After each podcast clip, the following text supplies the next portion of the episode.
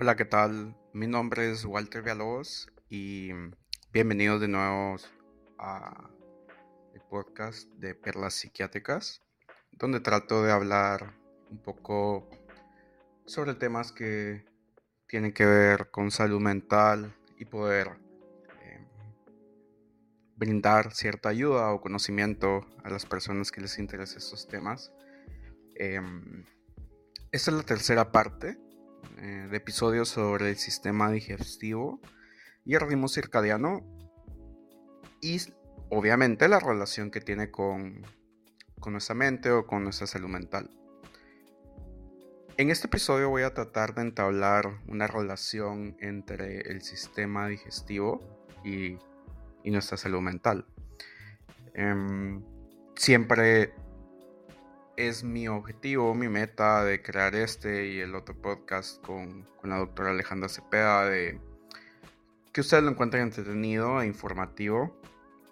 A veces es difícil mantener esto ya que tenemos otras responsabilidades que nos ayudan a alcanzar bienestar, pero creo yo que este espacio me ayuda también a poder conectar y crear una especie de contribución a, a otras personas que tal vez les puede ser útil esto que yo hablo. En los episodios anteriores hablamos de cómo podemos optimizar la forma en la que nos, nos nutrimos, nos alimentamos. Y la importancia que tiene no solo lo que comemos, sino cuándo comemos. Todo esto ¿por qué? Porque aprendimos que existe un ritmo circadiano en nosotros, en cada una de nuestras células, de nuestro organismo, de nuestro cuerpo, incluido nuestro sistema digestivo. Esto es muy importante ya que poder sincronizar, si queremos utilizar esa palabra, em, nuestra alimentación según este reloj biológico, según este ritmo circadiano, permite poder prevenir múltiples enfermedades de las que hemos platicado, como por ejemplo el sobrepeso, la obesidad, enfermedades cardiovasculares como hipertensión, enfermedades metabólicas como diabetes.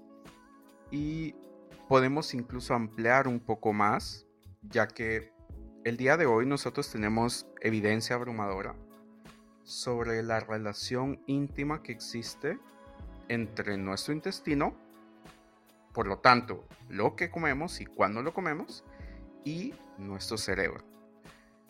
Y esta es la, esta es la parte interesante, ¿verdad? Cómo nuestro sistema digestivo, nuestro estómago, nuestro esófago, nuestros intestinos delgado y grueso, están conectados de una forma muy cercana, muy íntima a nuestro cerebro. Y esta repercusión ha hecho que muchas personas, médicos, científicos, psiquiatras, gastroenterólogos, hablen, digamos, la repercusión ha sido tan grande que muchos de nosotros nos referimos al intestino, es decir, a todo este componente de boca, esófago, estómago, etcétera, etcétera, como el segundo cerebro. Y justo, digamos, a raíz de estas investigaciones, de esta nueva evidencia que ha salido, de esta nueva investigación que se ha hecho, muchos que nos dedicamos a realizar una medicina integral, hablamos de un eje intestino-cerebro. Entonces, ¿por qué hablamos de, un eje? De un eje intestino-cerebro.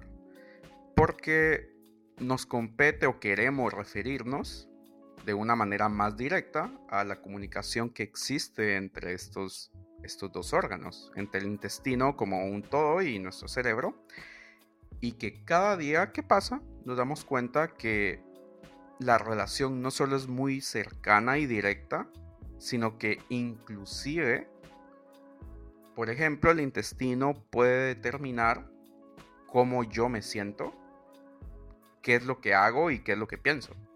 Imagínense, qué interesante todo esto. Entonces, cuando empezamos a hablar de esta conexión o la comunicación que hay, uno de los factores importantes o involucrados es la microbiota indígena. Si ustedes recuerdan, nosotros hablábamos que la microbiota indígena es esta colonia, multitud de millones de microorganismos que viven en nuestro intestino. Y que todos estos microorganismos están compuestos por centenares de distintos tipos de bacterias y virus. Y que viven ahí de una forma, digamos, normal. ¿sí? Es decir, esta microbiota indígena que existe en nuestro intestino tiene una relación con nosotros simbiótica.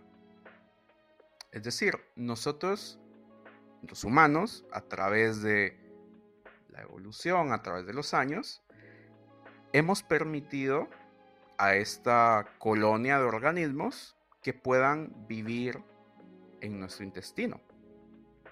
¿Sí? Nosotros ayudamos, creamos el ambiente para que ellos puedan vivir ahí, existir en nosotros. E incluso nosotros les proporcionamos alimento para que vivan, para que se reproduzcan, para que eh, existan ahí. Y también, así como nosotros les ayudamos, ellos nos ayudan a nosotros en múltiples situaciones.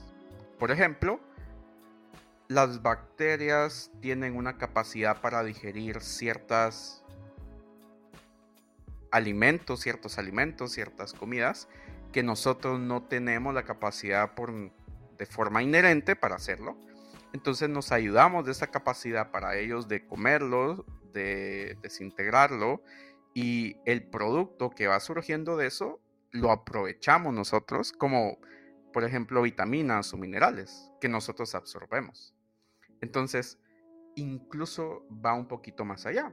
¿Por qué? Porque dentro de estos microorganismos que viven, hay algunos que secretan ciertos mensajeros, vamos a llamarlo así. Es decir, empiezan a comunicarse con nuestro propio intestino. Y por supuesto, como les estaba diciendo, con nuestro cerebro. Entonces, imagínense lo que les estoy planteando. Existe mucha y muy buena evidencia, más en los últimos años, que indica que la comunicación entre el intestino y nuestro cerebro es una piedra angular, es un eje que se le llama microbiota indígena. Es decir, la microbiota indígena parece ser el ente que comunica el intestino y nuestro cerebro. La gran protagonista, la encargada de controlar esta comunicación, haciendo que aparezcan diferentes funciones o diferentes conductas, tanto dentro de nuestro propio cuerpo como las que se reflejan en nuestro día a día. Por ejemplo, chequen esto. Hay estudios que han encontrado evidencia en la cual dicen que cierto tipo de microbiota indígena transmite una comunicación a través de un mensajero al intestino y que este intestino se comunica al cerebro y le indica, por ejemplo, un mensaje de estilo tengo un antojo de helado. Seguramente que ahorita que les describía esto, ustedes podrían haber pensado en algunos ejemplos de su vida donde han tenido esta clase de antojos y no se pregunta muy bien a qué corresponde. Parece ser que la microbiota indígena en ciertos momentos manda este mensaje porque necesitan nutrirse o quieren nutrirse o necesitan cierto tipo de alimento. Entonces vean qué impactante y qué importante poder hacer esta clase de entendimientos o descubrimientos.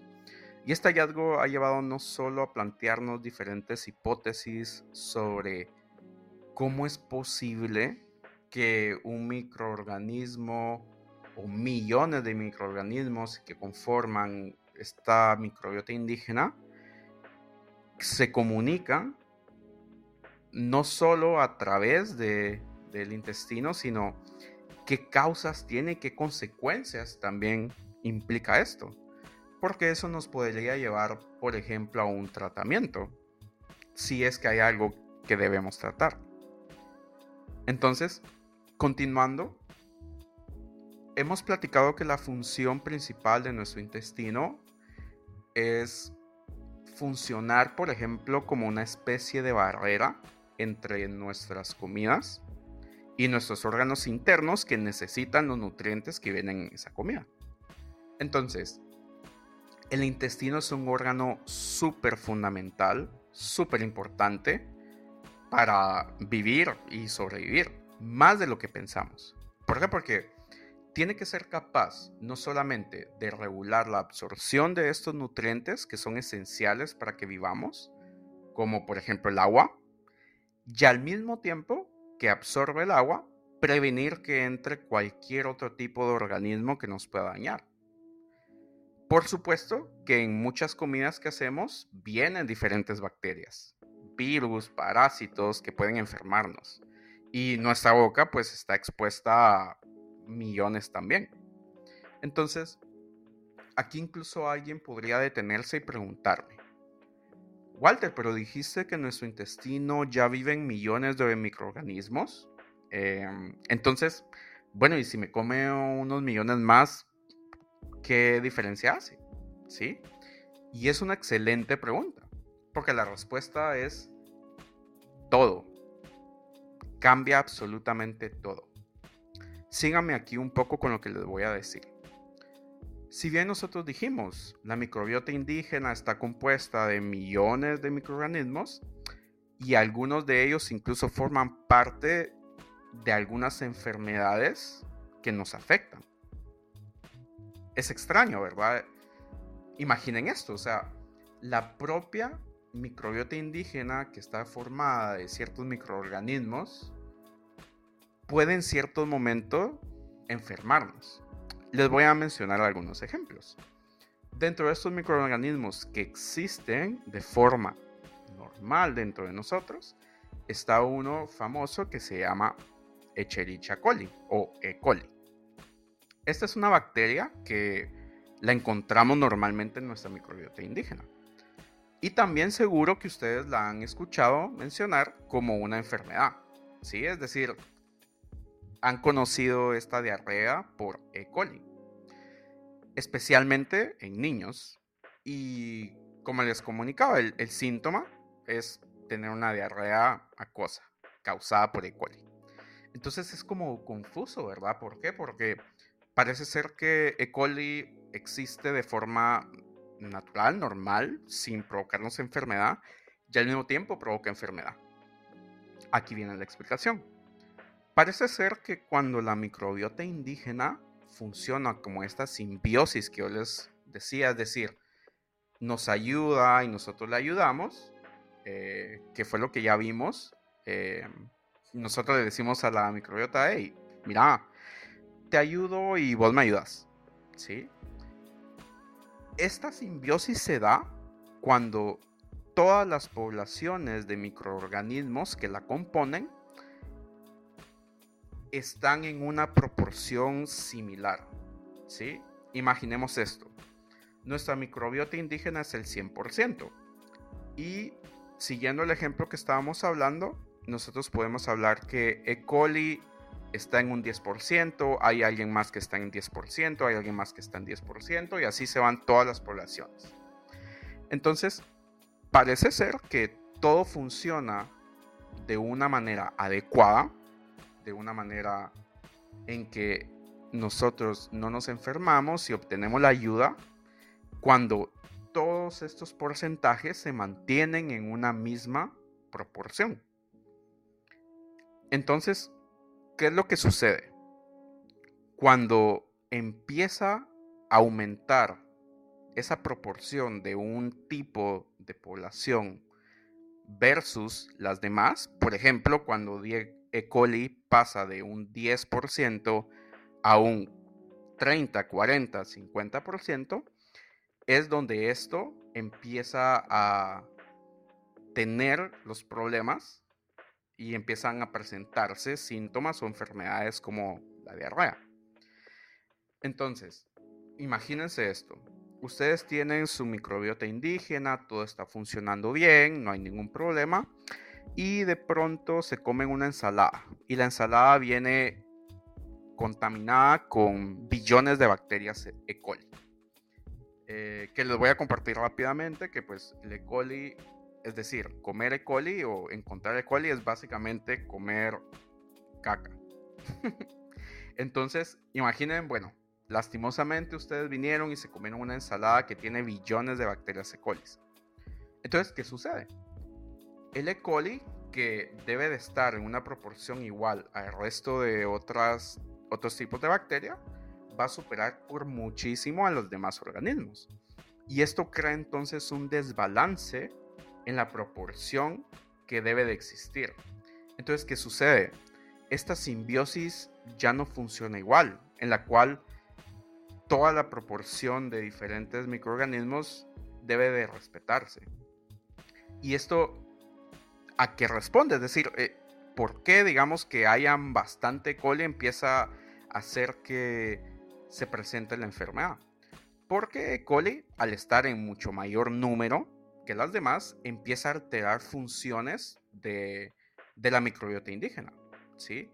dando por lugar a algo que se le conoce como disbiosis. Todo lo contrario a la simbiosis, disbiosis se refiere a esta alteración en la cual un microorganismo se aprovecha de otro. Entonces, E. coli al ser un mayor número y una mayor proporción, empieza a querer crecer mucho más, empieza a quitarle nutrientes a otra población, empieza a ser bastante más revolucionario, si quieren verlo así, es decir, come más, quiere más, le quita alimentos a otros, entonces hay una desproporción totalmente, digamos, como de, de E. coli, y esto en qué se traduce. Pueden aparecer algunos de los síntomas que yo les decía. Por ejemplo, diarrea, hinchazón de estómago, gases, dolor de cabeza, etcétera, etcétera. Entonces, es así como alterando la composición de nuestra microbiota indígena nos podemos enfermar. En nuestro intestino nosotros entonces vamos a encontrar diferentes tipos de especies. Así como hablamos ahorita de la E. coli, hay miles más. ¿sí? Y por supuesto existen diferencias en la composición de la microbiota indígena según el tramo del que estemos hablando del sistema digestivo. Es decir, la proporción de diferentes tipos, digamos, de bacterias que viven en nuestra boca no es la misma que en nuestro estómago, no es la misma que en nuestro intestino, no es la misma en el intestino delgado que en el intestino grueso. Es diferente la proporción. Incluso algo más, la composición es diferente de un lactante versus un adulto, versus un anciano. Entonces, esto es muy interesante, ¿por qué? Porque difiere, digamos, no solamente todo el antecedente de el contacto que hemos tenido nosotros con diferentes tipos de microorganismos, sino incluso entra en juego, por ejemplo, si una persona tuvo un nacimiento a través de cesárea versus alguien que nació por vía vaginal alguien que al momento de nacer lo pusieron sobre la piel de su madre versus alguien que lo llevaron a una incubadora. Y esto puede parecer muy complejo de entender, pero quiero, quiero que me sigan y quiero simplificarlo diciendo. Por ejemplo, imagínense a este bebé que acaba o está a punto de nacer y por X o Y razón él nace por una cesárea el contacto que él tiene en esos primeros momentos de vida, segundos de vida, es con equipo, digamos, esterilizado, todo, digamos, como bastante más limpio de lo que eh, puede ser tal vez un parto vaginal. Incluso, si ustedes lo piensan, al momento de nacer, todos los niños deberíamos de pasar recogiendo bacterias del el canal vaginal de nuestras madres y estas bacterias se meten en nuestra boca. Es el primer contacto que nosotros tenemos con lo que se va a formar como nuestra microbiota indígena. Entonces, la microbiota indígena tiene un papel importantísimo y fundamental en el desarrollo y la maduración de nuestro sistema nervioso. ¿Por qué? Porque hay estudios que hablan de encontrar mejoría en síntomas, por ejemplo, de autismo o de epilepsia en personas que cambian su dieta o personas que tienen un trasplante de materia fecal. Entonces, vemos cómo también hay mucha investigación y estudios que siguen todavía, digamos, como arrojando datos interesantes, incluso de cómo la depresión se asocia mucho a esta disbiosis que sucede en nuestra microbiota indígena. Entonces, en un ejercicio monumental, el intestino tiene que funcionar de manera que deje pasar lo que nosotros dijimos, cosas que nos beneficien y dejar fuera cosas tóxicas que nos pueden dañar. Tiene que permitir entonces un intercambio de moléculas que se van a mover de un ambiente como por ejemplo el interior de, nuestro estómago hacia la circulación sanguínea, por ejemplo. ¿Por qué? Porque la circulación sanguínea nos lo va a llevar a nuestro corazón, que necesita esos nutrientes. Entonces, todo este cúmulo de funciones se corresponden a diferentes estructuras que deben de coordinarse para funcionar de una forma adecuada en nuestro intestino.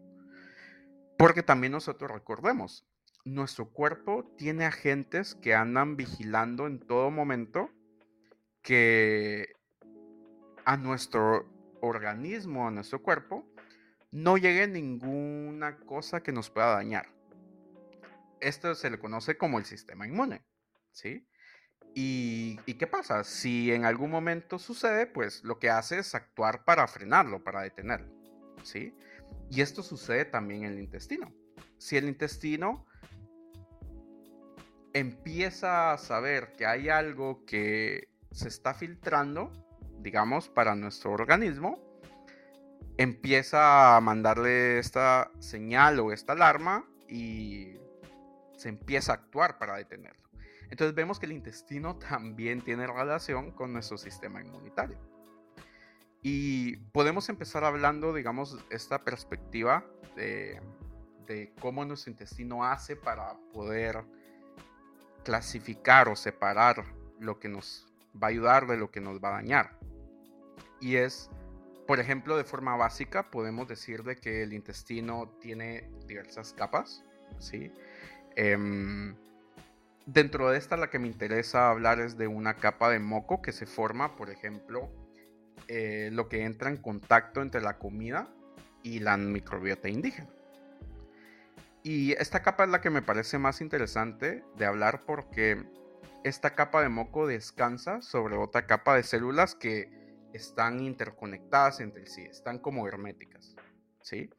Entonces, esta capa de moco contiene ya ciertos agentes inmunes que, como decíamos, juegan un papel importante en mantener buena, adecuada, eh, funcional esta barrera contra los invasores que quieran entrar en nuestro cuerpo. Entonces, imagínense esta capa de moco que está en contacto con alimentos, está en contacto con los millones de microorganismos que hablábamos, debe ser producida y reemplazada por esta capa de células cada cierto tiempo. Entonces, debe de existir una comunicación entre estas dos capas y debe ser súper efectiva para poder cumplir cada una con su función. Si comienza a existir una alteración, por ejemplo, en la producción de esta capa de moco, eh, o una destrucción en la capa de células, entonces, ¿qué pasaría? Tanto alimentos como los microorganismos podrían atravesarla y llegar hasta nuestra sangre y viajar y dañar nuestros órganos. Y no solamente, digamos, como ellos mismos, sino que además empieza a suceder algo que es para otro tema, otro podcast, otro episodio, que es un proceso que también ha llamado mucho la atención y que tiene el nombre de inflamación. Entonces, según lo que hemos hablado en anteriores episodios y lo que hemos hablado hasta ahorita, las dietas con comidas altamente procesadas, donde predomina, por ejemplo, el uso de colorantes, el uso de preservantes, el uso de conservantes, em, o que no tienen tanta diversidad de fibra, es decir, dietas que tienen muchos carbohidratos, eh, muchas grasas y que no tienen diversidad de fibra, tienden a generar disbiosis en la microbiota indígena. ¿sí? Como dijimos, disbiosis, acuérdense, significa que una especie de bacteria está predominando muchísimo más que otras en nuestro intestino y eso puede producirnos daño. Entonces la disbiosis de un microorganismo en particular puede generar eh, una enfermedad, puede generar daño a esta capa de moco de la que hablábamos o a esta capa de células del intestino. ¿Por qué? Porque imagínense el ejemplo que hablábamos de E. coli siendo ahora no el 10%, sino siendo el 50%. Ahora que son muchas, quieren seguir comiendo, quieren seguir creciendo, quieren seguir multiplicándose e incluso se ha visto que comienzan a no solo quitarle el alimento a otras, sino a devorar, incluso cuando no se están alimentando, no tienen alimento, esta capa de moco o esta capa de células que yo les hablaba. Entonces, si nosotros regresamos a hablar de estas capas, las cuales tienen que buscar el mecanismo en el cual se van reparando y al mismo tiempo encargándose de separar, por ejemplo, eh, los microorganismos del alimento y de nuestra sangre y de nuestros órganos, imaginemos que E. coli, siendo mayor proporción, empieza a dañar la capa de moco y empieza a dañar la capa de células. Y tal vez este daño no lo miremos como un daño en que se rompe de una vez y todo fluye para adentro. No, pueden ser daños microscópicos, súper pequeños. Pero ¿qué sucede? Si este daño, aunque sea pequeño, aunque sea microscópico, empieza a pasar de una forma crónica, es decir, de una forma continuada, de una forma prolongada, y si además a eso le sumamos la dificultad que nuestro cuerpo tiene para poder reparar ese daño, entonces, ¿qué sucede? aquí empieza a aparecer una condición que en psiquiatría y en salud mental la hablamos mucho y tal vez ustedes la han escuchado, que se llama intestino permeable. Si se recuerdan, ya, ya hemos platicado un poco de este intestino permeable, no sé si les suena, pero si no, vamos a platicarlo acá otra vez. Y es que dijimos que el intestino permeable es una condición en la cual existe un daño microscópico en nuestro intestino. De nuevo, digamos, imaginemos esta manguera en nuestro jardín que nosotros usamos para regarla. Imaginemos que cuando está impermeable, el agua fluye del conector hasta el final, sin derramar nada. Pero ¿qué sucede? Cuando hay este pequeño daño microscópico, es como que a esa manguera yo le hiciera un pequeño agujero con un alfiler que tal vez ustedes pueden seguir viéndolo y me dicen como, bueno, Walter, pero el agua fluye, no se escapa nada. Pero al mismo tiempo saben que de forma microscópica se está filtrando esa agua, se está saliendo. A eso nos referimos con permeable. Entonces, ¿qué sucede? El intestino permeable parece ser esta condición en la cual existe este daño microscópico que puede ser desde uno hasta miles en nuestro intestino y que este daño está causando que el contenido de los alimentos, diferentes enzimas digestivas e incluso bacterias ingresen a nuestro cuerpo. Entonces, si bien, regresando al ejemplo de que esa manguera puede llevar agua de un lugar a otro, ¿sí? va dejando escapar agua de forma casi imperceptible, pero escapa. Entonces nuestro cuerpo va a empezar a detectar esto que se está escapando a nivel de nuestro intestino. Él empieza a notar de que está entrando algo que no debería de entrar y a responder en base a ello. Esta cadena de eventos es lo que se le conoce. Perdón, se le conoce como inflamación. Y esta inflamación lo que busca, por supuesto, es poder controlar lo que está sucediendo poder pararlo, poder frenarlo, poder eliminar la amenaza de estos cuerpos extraños y restaurar la normalidad. Más adelante ya veremos en una ampliación em, de por qué esto tiene una relación con la dieta, la depresión y la obesidad. ¿sí? Pero quiero que regresemos un poco a la comunicación entre el intestino y el cerebro. Y quiero comentarles entonces, bueno, ya hablamos de cómo entonces el intestino puede mandar ciertas señales al cerebro. Y quiero invitarlos también a que sepan que la, la comunicación es en ambas direcciones, ¿sí? Y tiene su regulación en diferentes niveles. Por ejemplo, en cierto momento el cerebro, nuestro cerebro puede detectar que estamos teniendo un intestino permeable. Y ya hablamos de lo que es un intestino permeable, se están filtrando cosas que no deberían de filtrar nuestro organismo. Entonces, ¿qué sucede? Nuestro intestino manda una señal a nuestro cerebro para que éste inicie toda la cadena de mecanismos para hacer las reparaciones que se tienen que hacer. Eh, por medio de algún mensajero como alguna hormona, eh, o, por ejemplo, el intestino, a través de la microbiota, puede mandarle al cerebro una señal eléctrica que le indique eh, de aumentar la cantidad de un mensajero en una parte específica del cerebro y eso se traduce en hoy decido no comerme mi ensalada o mi dieta, sino comerme una hamburguesa de McDonald's. Valga la publicidad. Entonces, el impacto que tiene la microbiota indígena ocurre, como les mencionaba, desde que somos lactantes. Y este paso es crítico durante nuestro desarrollo neuronal. ¿Por qué? Porque según las investigaciones que hay, según mucho de lo que se ha estudiado, la microbiota indígena va tomando o va desarrollándose en una forma íntima con la respuesta, como yo les decía, inmunitaria y respuesta de estrés. Por eso también se tiene la hipótesis que las personas que tienen menos encuentros con diferentes microorganismos durante su formación o desarrollo, como yo les decía, por ejemplo, los que nacimos con cesárea o nacimos por parto vaginal, parece ser que tienen menos diversidad de microbiota y esto está relacionado con tener un aumento de o presentación de ciertas enfermedades inflamatorias crónicas, por ejemplo, un tipo de depresión. Entonces, el estrés, como yo les decía, que es algo muy complejo, pero se lo voy a explicar en el sentido de que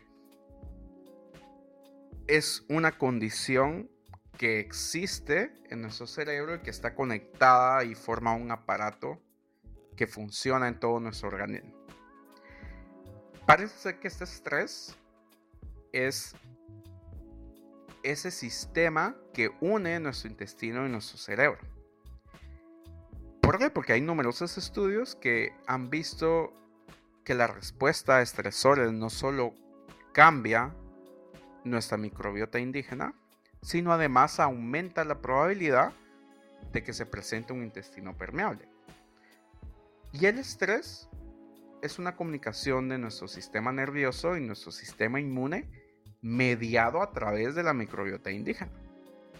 ¿Sí? Un ejemplo acá clásico es que los recién nacidos, los lactantes, em, al momento de la separación materna,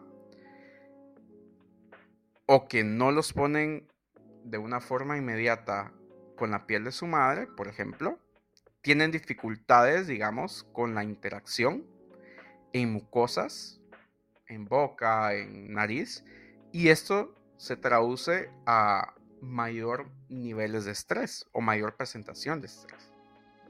Entonces, incluso, por ejemplo, en, el embarazo, em, las personas que tienen altos niveles de estrés reportan altos niveles de cortisol en la saliva. Y esto que se traduce que hay un desbalance también en la microbiota indígena. Entonces, los hijos de estas mujeres tienden a presentar niveles desequilibrados de microbiota indígena. Y por lo tanto, también síntomas de disbiosis gastrointestinal, y eso se traduce, por ejemplo, en reacciones alérgicas más frecuentes. Sé que ahorita la plática se puso un poco densa y difícil, em, y no quiero enredarlos más, solamente quiero terminar diciéndoles que entonces, cuando nosotros logramos entender cómo un intestino permeable puede darse y puede generar una inflamación, y esto está relacionado con el estrés y está relacionado con la aparición de enfermedad, podemos nosotros entonces empezar a pensar que necesitamos encontrar mecanismos que nos ayuden a disminuir esa inflamación, a suprimirla. ¿Por qué? Porque aquí está algo muy esencial de entender. Seguro que todos se han enfermado más de alguna vez y la enfermedad conlleva que uno presente inflamación.